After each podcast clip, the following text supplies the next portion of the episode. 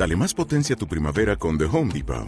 Obtén una potencia similar a la de la gasolina para podar, recortar y soplar con el sistema OnePlus de 18 voltios de Ryobi desde solo 89 dólares. Potencia para podar un tercio de un acre con una carga. Potencia para recortar el césped que dura hasta dos horas. Y fuerza de soplado de 110 millas por hora. Todo con una batería intercambiable. Llévate el sistema inalámbrico OnePlus de 18 voltios de Ryobi. Solo en The Home Depot. Haces más. Logras más.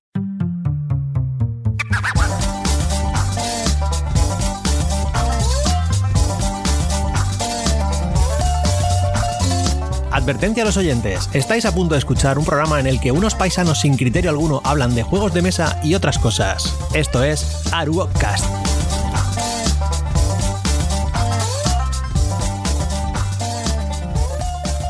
Buenos días, aquí estamos un día más con un programita de, de presentación de un juego eh, de Pandemind que actualmente tenéis en Kickstarter desde hace ya unos días. Todavía tenéis ocho días más para entrar en campaña y aquí nos van a hablar de, de este juego para que aprovechéis esos ocho días sabiamente. Eh, nos van a hablar de él tanto Javier Romero en su faceta de polimórfica de, de estoy en todas partes y, y, y me cambio de cara rápidamente y Rafa Oliva, eh, co-creador del, del, juego que nos ocupa. Eh, bienvenidos a los dos. Gracias. Buenas. Y nada, pues uh, vamos a meternos en materia. Esto es un Eurogame que tenéis, como decía, en, en, en, Kickstarter actualmente. Lo tenéis en español, evidentemente. Y bueno, vamos a dejar que los que saben del tema nos hablen de, del juego. Comentadnos lo que queráis. bueno, ante todo, daros las gracias por permitirnos estar aquí y charlar un ratito con vosotros. Que seguro que va a ser una charla agradable y, y fructífera. Y seguramente no será al final corta, porque no, veis que siempre nos ponemos a charlar y charlar y charlar con esto de los juegos de mesa, maldito hobby, y nos podemos a, a, rajar y rajar. Me encanta. Bueno, Pandemind es un juego que surgió en el 2017 a raíz de una idea de Javier sobre eh, porque hasta entonces habíamos hecho el, el, el, Pentauro, que es un juego más bien thriller. Uh -huh. Y como somos nosotros Eurogamers, y en ese momento el padre de Javier estaba haciendo eh, pan en casa con una panificadora que consiguió, uh -huh. pues, ¿por qué no hacemos un juego de hacer pan? Que, puesto que busca una temática un poco diferente. Y así surgió eh, el primer prototipo de Bad Pike. Hicimos varios prototipos de diferentes épocas y el que más cuajo fue el de la época medieval, porque transmitía muy bien la sensación de escasez y penurias que había en la Edad Media. Uh -huh. Y a raíz de eso, pues comenzamos a, a, hacer testeos en jornadas, en festivales, con los compis de, de Ludo en Cádiz, entre nosotros mismos.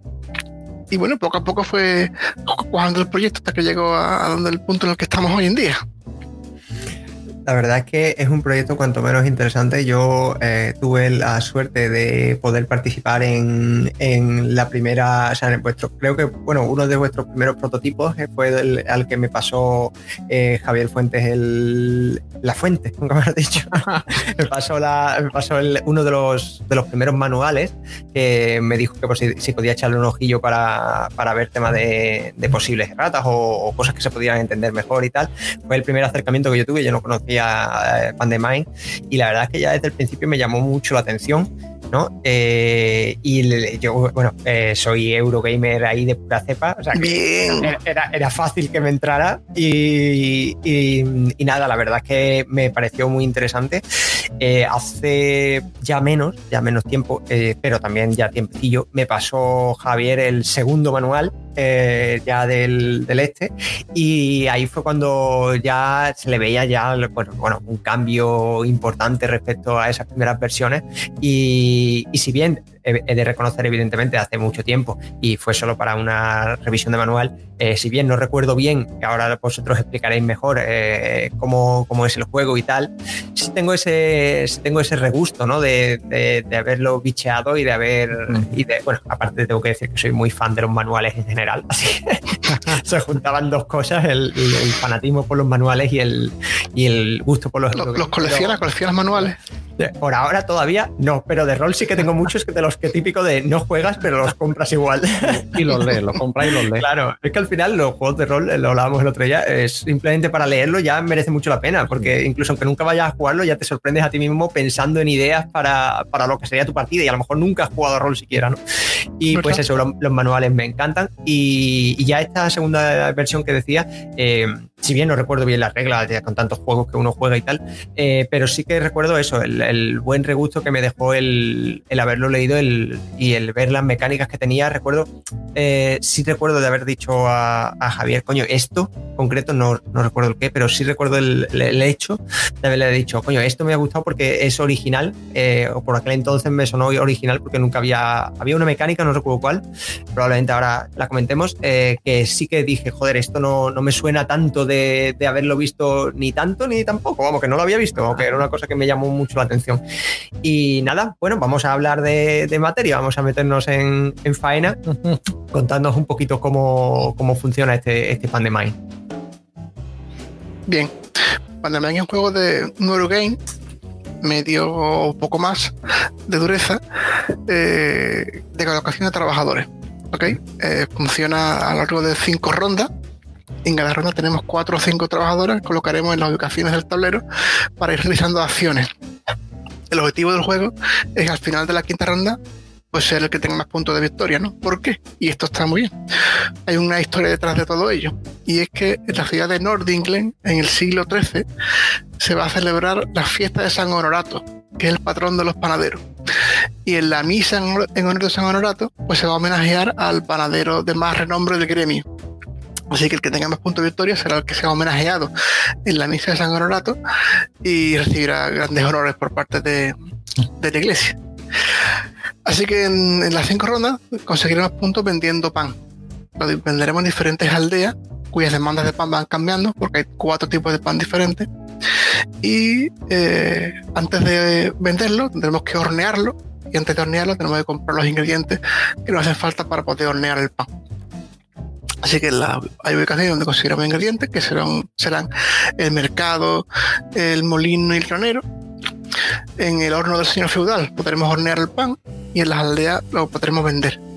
El ciclo de comprar, eh, hornear y vender se rompe gracias a la, a la Inquisición. La Inquisición es un track diferente donde iremos avanzando a la vez que vamos haciendo donaciones y ofrendas a la iglesia. Quizás sea esa la mecánica a la que te referías antes, que era novedosa. Haciendo ofrendas a la iglesia, avanzaremos en el track de la Inquisición, porque cada ronda el Inquisidor va a ir avanzando en ese track. Y si nos pillan nosotros por detrás del Inquisidor, pues seremos unos herejes y nos colocarán un San Benito, que es un traje ridículo, con el cual daremos una procesión por la ciudad, siendo vilipendiados mientras los aldeanos nos arrojan tomates, lechuga y cosas incluso peores esto, los que hayáis visto Juego de Tronos, sabéis lo que es más o menos. Correcto. Está basado en hechos reales.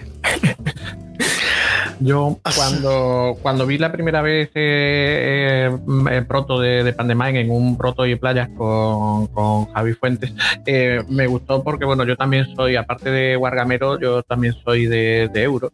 Y, me pareció que, bueno, que está muy bien encajado en las mecánicas con el tema y que, fluye muy bien, o sea, que no, que no ve unas mecánicas forzadas, incluso el, tema del Inquisidor, que, yo decía, bueno, es, que una putada, porque tú estás a tu bola haciendo tu comprando, eh, viendo las recetas, los ingredientes que necesitas y llega y tienes que perder tiempo o tienes que perder acciones en contentar a, la iglesia para que no te cuelguen un San Benito y, tal. Y mm. yo le decía, oye, está putada, pero es verdad que, le mete un punto de tensión que no es, bueno, pues tengo un tablero, tengo las acciones, tengo que ver cómo, cómo interrelaciono con los otros jugadores y las acciones que me pueden putear los otros jugadores porque lleguen antes, sino que además tengo que dedicar parte de mis recursos eh, a, contentar y adelantar a ese inquisidor. Bueno, es que realmente eh, el tema Inquisición, tal y como está planteado aquí, ¿no? De, si no los contentas, entre comillas, digamos, ¿no? Tienes esa penalización, eh, no viene a ser más que salvando las distancias, quizá el modelo clásico, el modelo medieval de los lobbies, ¿no? De los, correcto, correcto. Eh, contenta a los lobbies y no tendrás problemas con, el tema de la producción ni nada, ¿no? sí. Pues en Pandemine hay dos lobbies, está la Inquisición y está el Academia de Panadería. En la Academia de Panadería hay una serie de panaderos maestros a los que podemos contratar, de hecho tenemos que contratar para poder hornear diferentes tipos de pan. Porque cuando empiezas solamente puedes hacer un tipo de pan, pero para hacer los otros tres tipos de pan tienes que contratar a maestros panaderos que conozcan esa receta. Así que estás obligado a pasar por, por dos aros, por el aro de la Inquisición y por el aro del gremio. Claro. El, tema, la, Inquisición se mueve, se mueve sola, entiendo, ¿no? ¿no? No se mueve en función de los jugadores, ¿no? O sea, quiere decir, los jugadores no tienen ningún tipo de movimiento, o sea, de, de posibilidad de mover a la Inquisición, ¿no? No. Hay una ficha de ronda y en cada ronda se levanta una de las fichas y detrás de la ficha dice cuántas cuántas casillas avanza la Inquisición, que puede ser de entre una y tres. Uh. sorpresita, lo sorpresita. Lo que sí se puede mover por parte de los jugadores es el sirviente del señor feudal, que, bueno, pues que te da beneficios y eh, cuando te lo encuentras en la aldea y además lo, puedes volver a colocar para el siguiente turno tú, por lo cual pues puedes también intentar planificar a, largo plazo al, al siguiente turno tu estrategia. Hola, el, eh, hablando de un poco de, la rejugabilidad, eh, el, eh, comentaba que había venta a, distintas aldeas, ¿no? a distintas aldeas durante el juego. ¿Estas aldeas son aleatorias o son salen, salen durante la partida? ¿Salen, sin embargo, en el setup? ¿O cuándo, las veremos? Bueno, hay cuatro aldeas que son unos tableritos pequeños aparte, que son el propio Nordinglen, Ulm, Denawar y Osborne, ¿no? Entonces en cada aldea se van colocando unas fichas de pan que son las demandas. El pan que puedes ir vendiendo en esas aldeas. Esas fichas salen al azar. Y además de las fichas de la ronda, también están disponibles las fichas de la ronda siguiente. O sea que tú puedes ver eh, la demanda de esta ronda y la demanda de la ronda siguiente. Para que puedas un poco planificarte dónde vender eh, el pan que vas, que vas elaborando. ¿no? También en cada aldea hay un aldeano que será cuando tú vendes pan en esa aldea, ese aldeano se convierte, digamos, en tu seguidor y te da una serie de beneficios de en adelante, desde ese punto en adelante de la partida. Así que, bueno, las aldeas tienen un poco un tema azar en función de la, de la demanda que van saliendo y puedes planificarte porque también tú eres conocedor de la demanda de la ronda siguiente. Claro. Eh, tú puedes, podrías eh, bloquear, o sea, como juego de colocación de trabajadores, entiendo que cuando te colocas en un lugar, eh, bloqueas ese lugar, aunque a lo mejor hay más, o sea, que, se puede colocar más de un, más de un muñeco en, por, localización, o cuando pisas, pisas, no se puede. Pues según, hay algunas localizaciones que entran muchos, muchos workers, muchos trabajadores, y otras las que solo entra uno. Por ejemplo, en, el, en el molino, que es un molino de agua, eh, hay un número de trabajadores máximo en función del número de jugadores que haya en la partida. Pero si hay cuatro jugadores, pues entran cuatro trabajadores. de forma que no puedes ir dos veces al molino si te pisan. O en el mercado, por ejemplo, solamente hay un trabajador por posición si yo coloco mi, trabajador en una cierta tienda del mercado, ya no se puede colocar nadie más ahí. Si estoy obligando a que te coloques en otro lugar y además estoy encareciendo los precios, porque cada vez que alguien se coloca en el mercado, el precio sube en una moneda. Ah. ¿Y en las aldeas también para vender hay problemas de, gente o, ahí sí hay más un poco más de libertad, un poco más de manga ancha? Ahí también hay problemas de gente. En, cada aldea solamente puede haber número de trabajadores igual al número de jugadores menos uno. O sea, si estamos tres jugadores, solamente puede haber dos en la aldea ese que se queda sin vender tendría posibilidad de vender, eh, digamos, en otra aldea, aunque no hubiera ese requerimiento de ese pan con algún tipo de penalizador, o ya se come ese pan y no puede venderlo. No puede vender en otra aldea si, si el pan que posee está demandado en la otra aldea, o puede vender al siguiente señor feudal, el que se decía, comentaba antes Javier, que se va moviendo por las ubicaciones y al que se le puede vender pan eh, recibiendo unos beneficios adicionales. Luego, por ejemplo, está el horno, de que el que llega primero pues hornea gratis y, los siguientes, y los siguientes pues van pagando, tienen que pagar monedas por, utilizar el horno del señor feudal. Es decir, está, el juego está muy equilibrado en el sentido de que no hay una sola estrategia que tú puedas bloquear a, los rivales y, tener la estrategia ganadora de, la partida. Eh, hay varios mecanismos para conseguir, para conseguir los ingredientes que necesita, hay varios mecanismos pues para vender, pues eh, porque además el pan se va degradando conforme va pasando el día. Eso iba a preguntar ahora, justamente, si cuántas rondas era capaz de aguantar el pan eh, en buen estado. Como mucho tres rondas aguanta el pan. Cada día se pone un poquito más duro. Eso quiere decir que si lo vende consigues menos puntuación si está más duro que el día anterior. Y además no solamente el pan, también hay otros ingredientes que caducan, por ejemplo la, leche. La leche que se usa para hacer dos tipos de pan, eh, estamos en el siglo XIII y en el frigoríficos, por lo tanto al final del día la leche toda, la que te sobre, tienes que tirarla. y duele mucho, ¿eh? Eh, entiendo también que los maestros panaderos, ¿no? Que decíais que podía, que se podían contratar, también son aleatorios, ¿no? No irán saliendo para la partida, irán saliendo en, o, ya sea en distinto orden o directamente al principio en el setup, ¿no? Pero no iremos también nuestra estrategia también irá en función un poco de los maestros panaderos que podamos llegar a tener en, en nuestro poder, ¿no? Correcto. Hay varios elementos que dan rejugabilidad al juego, ¿no? Uno de ellos son los maestros panaderos. Hay ocho maestros panaderos en el juego, pero hay diez cartas. O sea, que cada, cada partida van a ir cambiando un poco los maestros panaderos. Asimismo, los aldeanos, que hay un aldeano en cada aldea. Hay cuatro aldeanos en las aldeas, pero hay siete tipos de diferentes de aldeanos. O sea, que la partida siguiente pueden salir otros diferentes y o en otros lugares. Y eso va dando un poco de rejugabilidad al juego. Además también... En el tras de la Inquisición, ¿no? También está la, recompensa... que son cambiantes, sí. Asimismo, si te aburres mucho, también existe la posibilidad de jugar un escenario, que son pequeñas historias que, cuyo final ocurre en el tablero y que dan eh, diferentes formas de ganar, que no siempre es la misma. Para que eso siempre también nos distraigamos un poquito más. Claro, es que al final, eh, cuando en cuanto metes, eh, parece que no, pero son dos, tres chorradas que, metes y, eleva exponencialmente la rejugabilidad. Eh, en esto de los euros, un pequeño ajuste te cambia todo. También muchas veces por eso es tan difícil y se dice siempre que se tarda tanto en, hacer un, o sea, desde el proto de un juego Eurogame hasta que sale a la calle, pasa por mucho, mucho, o bueno, mejor dicho, debería pasar por mucho, mucho testeo. Porque, porque lo mismo no, no, lo mismo lo sacas ahí de cualquier manera, pero eh, siempre se dice ¿no? que los Eurogames, eh, lo suyo, incluso cuando tienes en casa, es que esta mecánica no me funciona del todo, eh, mejor no la toques porque probablemente si tocas algo, aunque a ti no te guste mecánica concreta, si tocas algo probablemente desbalancees el juego completamente, ¿vale? Porque eso normalmente está medido. Súper ajustado. Claro, como si dices en agrícola, pues yo creo que debería la gente tener una comida más cuando va por comida. Te dice, pues cambias totalmente el juego, porque el juego va precisamente de pasar penurias todo el rato.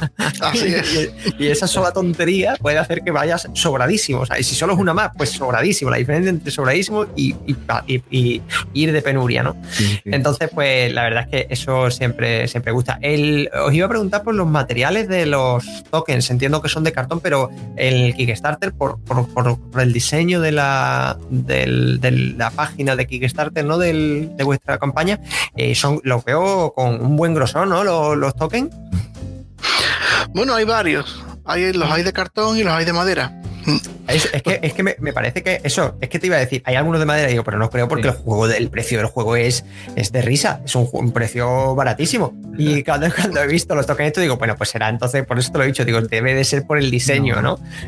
hay, marcadores, hay marcadores de, madera, de hecho, una de, de las cosas que anunciamos en la última actualización es que se ha llegado a un acuerdo con, y bueno, pues entra eh, en precio y tal, ya va a tocar la lotería Javier o algo.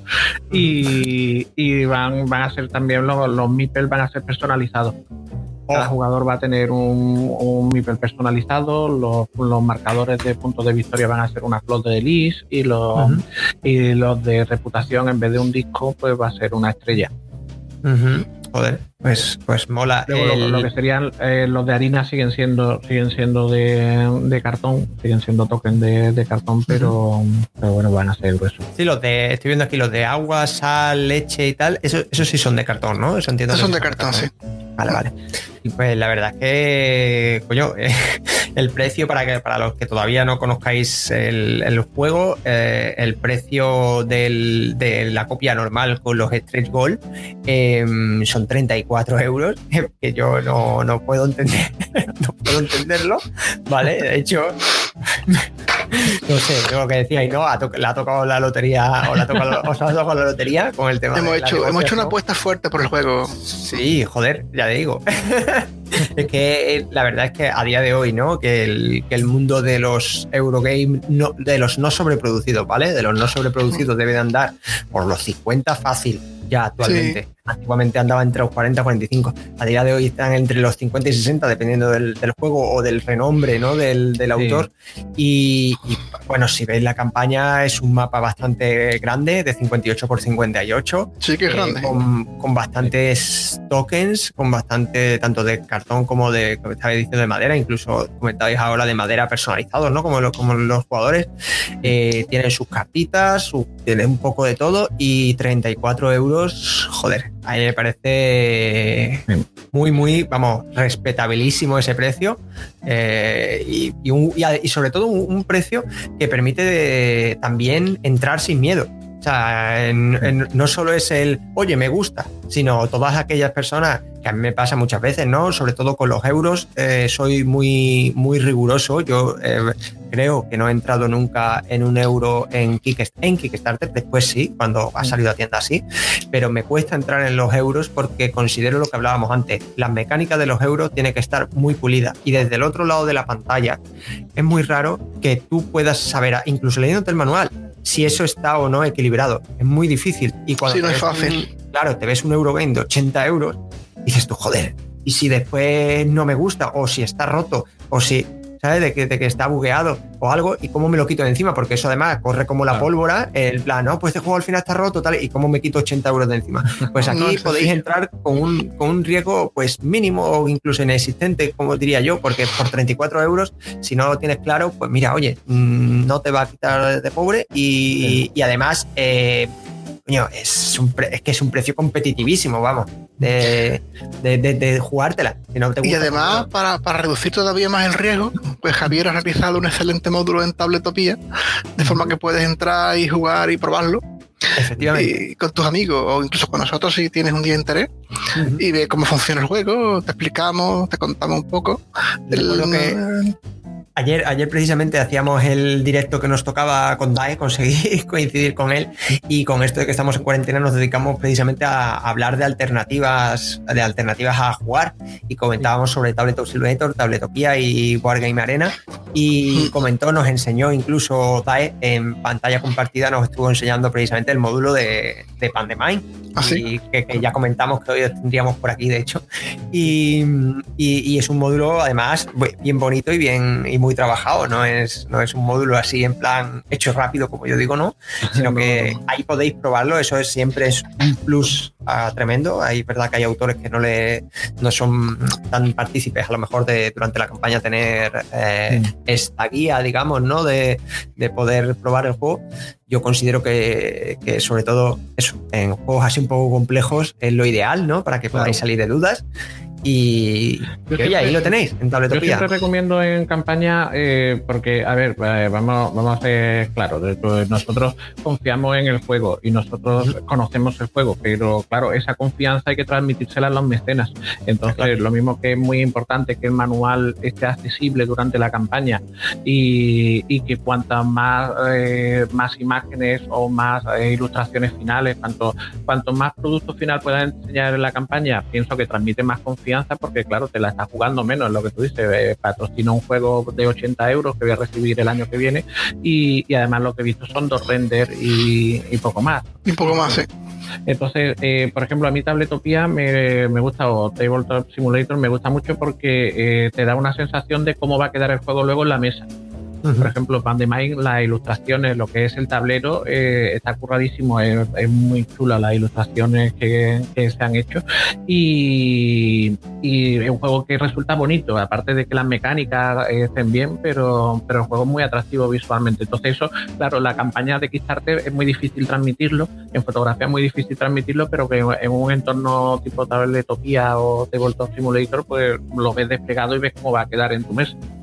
Es que además, eh, bajo mi punto de vista, ¿eh? lo mismo me equivoco, el, para mí siempre he dicho que los grandes perjudicados en Kickstarter siempre son los Eurogames. O sea, no, no, no, no entran igual de bien por los ojos, por norma general, no entran igual de bien por los ojos que, que una Mary, que tiene sus miniaturas, sus vídeos súper claro, super y tal. Eh, pero bueno, a cambio también tiene la ventaja de que normalmente los Eurogames siempre suelen tener esta versión de Tabletopía o de Tabletop Simulator, eh, mientras que los Ameris no suelen, no suelen tenerla eh, de inicio. Y bueno, por ahí tenéis para probar. También es otro tema el hecho de que también los Eurogames tienen que vérselas con dos handicaps que tienen en la gente no Eurogamer, porque evidentemente a nosotros nos tienen comprado desde siempre, ¿no? Pero al, pero al resto de gente que a lo mejor duda o que no es muy amante de los Eurogames, simplemente de vez en cuando y tal, hay dos cosas que le suele, que le suele escamar, ¿no? La primera, aparte de lo de que esté o no buqueado, la primera es el diseño, ¿no? Oye, será bonito, sí, aquí en Photoshop todo es muy bonito, ¿sabes? En la campaña, pero ¿cómo es realmente? Eso Tabletopía, por ejemplo, te lo va. Pues mira, va a ser así. Tienes una aproximación mucho mejor que la de, que la, de la campaña de la página. Y la segunda es, ¿y el tema? ¿El tema se estará pegado? ¿El tema no estará pegado? Yo siempre, yo, soy muy, muy de la opinión de, de Iván, de Misud Mipel, que, que dice que, el, que el, los Eurogames eh, si un juego tiene tema, pues eso que te llevas, ¿vale? Pero que no es, pero que no es lo, no es lo que buscas al final cuando, cuando te buscas en un Eurogame, lo que buscas es pues sus mecánicas y su, No te creas, a mí, por ejemplo, me gusta mucho que el tema esté muy en consonancia con las mecánicas. no, que no sea solamente de mover fichitas de un sitio a otro. No, no, no. Es que, no, es que uno realmente sienta que, eres un paradero, que estás ahí comprando la sal y comprando la levadura para ir al horno a hacer el pan que, sienta este esa caso, sensación.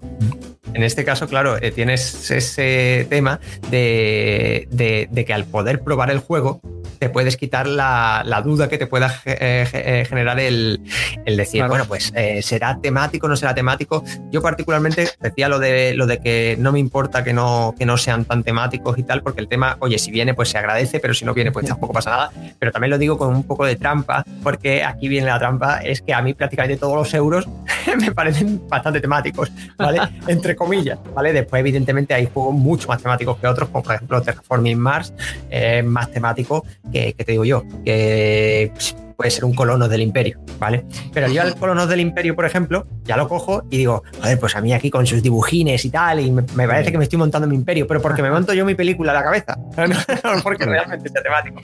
Sin embargo, un juego que no nos cuajó del todo, eh, porque ese sí es todavía más árido y ya ahí sí que es verdad que notamos la ausencia de tema y ahí sí eh, sí que no puedo decir lo típico de, bueno, todos son, todos son las mecánicas.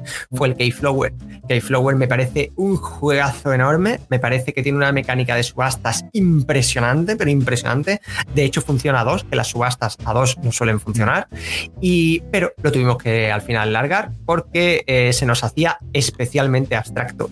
Y cada vez que hago un podcast, y es así, ¿eh? cada vez que hago un podcast me acuerdo de que vendí el, el Keyflower porque me duele, porque es un ya le digo, es un juegazo que ah, no descarto además en algún momento volver a pillar solo por tenerlo, porque es de esto que cuando vende dice, pero ¿qué he dicho? Si es una maravilla. Dice, pero no lo voy a jugar, pero es una maravilla.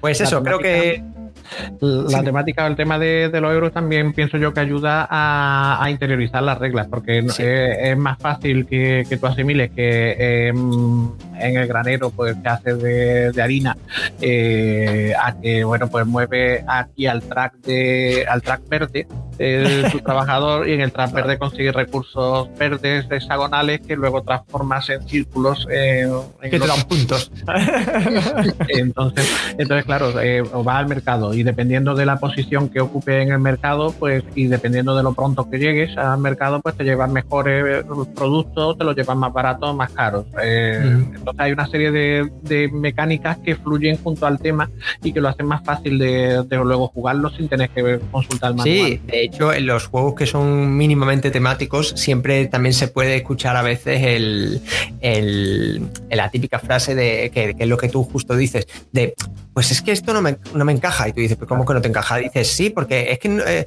no tiene lógica. Y tú dices, a ver, que es un juego, ¿no? Y dices, pero claro, pero igual que ayuda, igual que ayuda a interiorizar las reglas, fíjate lo que ayuda, que incluso si algo no, no está bien hilado temáticamente, al final te raya porque dices, porque estoy yendo al granero para coger agua. Y dices, no, sí, tiene, sí, no tiene sentido, ¿verdad?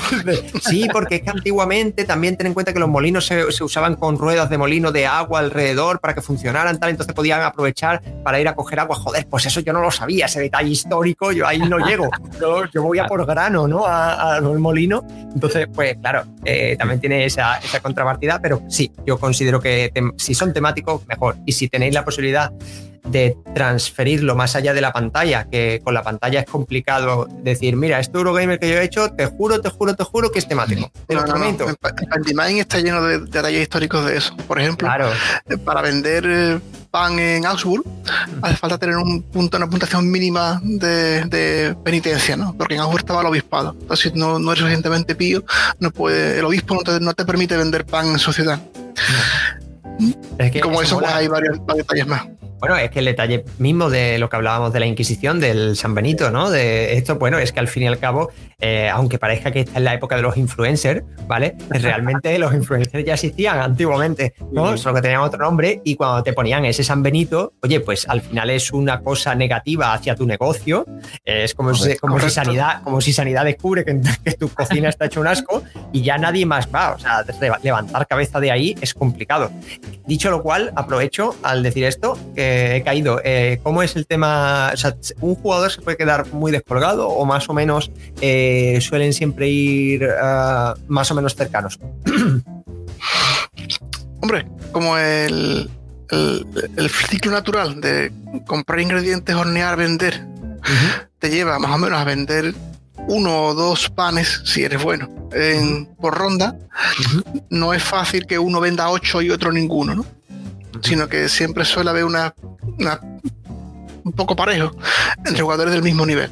O sea, hay un novato. Sí, no, claro, eso va a ser fácil que los Eurogames, lo que hablábamos antes, tienen sus pros y sus contras. Y los pros es que eh, son muy buenos mecánicamente y los contras es no juegues con novatillos porque es que, es que no, es que les ganes, es que los, los humillas prácticamente. Es que hay que, En muchos festivales sí, eh, se nota perfectamente quién en el grupo es el novato y quién es el experto, ¿no? Porque el novato se, dedica a pasearse por la ciudad sin, hornear, sin comprar ingredientes, sin vender. Va a la iglesia, voy al castillo, voy al Bueno, tú sabes que esto trata de vender pan, ¿no? Sí, sí, pero no lo haces, ¿no? Pero sigo investigando porque no, no, termino de tener claro cuál es el camino idóneo para venderlo. ¿eh? Claro, entonces, pues, Claro, porque como, como todo lo tiene su curva de, aprendizaje, Y, necesita, necesita eso, pues ver más o menos el ciclo, el ciclo de los ingredientes y, empezar a planificar pues eh, con, anticipación el siguiente, la siguiente ronda, en fin, como un euro de toda la vida de Dios. El otro día nos preguntaba en la comunidad un chico eh, sobre precisamente sobre agrícola que había empezado a meter las cartas, ya no jugaba en modo familiar, sino que empezaba a jugar en modo completo con las cartas. Y que le había dado la sensación de que si ya de por sí le costaba conseguir todas las cosas en una partida, pues desde que tiene las cartas, que encima hay que estar también pendiente de sacar las cartas, le costaba todavía más. Y dice, yo creo, dice, creo que debería de tener más rondas. Digo, no, no, no, las rondas perfectas que tiene que tener. O sea, ese juego es la perfección hecha euro. Y, realmente, claro, ¿qué pasa? Que el problema es ese, le, dije yo, que, cuando llevara más partidas, un juego que tiene una curva de aprendizaje, no es, no es una curva de aprendizaje difícil, abrupta, pero sí que es una curva de aprendizaje muy larga. ¿Vale? Es una curva en la que cada día le, puse un par de ejemplos, ¿no? Porque eh, tienes que aprovechar y entre la ronda 5 y 7 tienes que terminar el motor de comida, esto, lo otro. Digo, y no te voy a decir más cosas porque es que si no, si te empiezo a decir cosas que tienes que ir descubriendo tú mismo, cuando juegues con el que estás habituado a jugar, es que lo vas a arrasar. Lo vas a arrasar. Estas son cosas que tenéis que ir descubriendo más o menos a la par. Porque si no, al final, pero, pero vamos, arrasas. Y tampoco gusta tener que estar jugando con el, con el pie frenando para no arrasar al otro. Si te gusta jugar simplemente, pues jugar a tu bola. Y, pues claro, si hay una diferencia, yo siempre eh, juego los euros con mis amigos con los que sé que he jugado. O sea, con nuevos jugadores, no. no, lo siento, tú nunca has jugado este juego, no, pues contigo no voy a jugar. porque si no, porque si no, la vamos a liar, entonces no, no mola.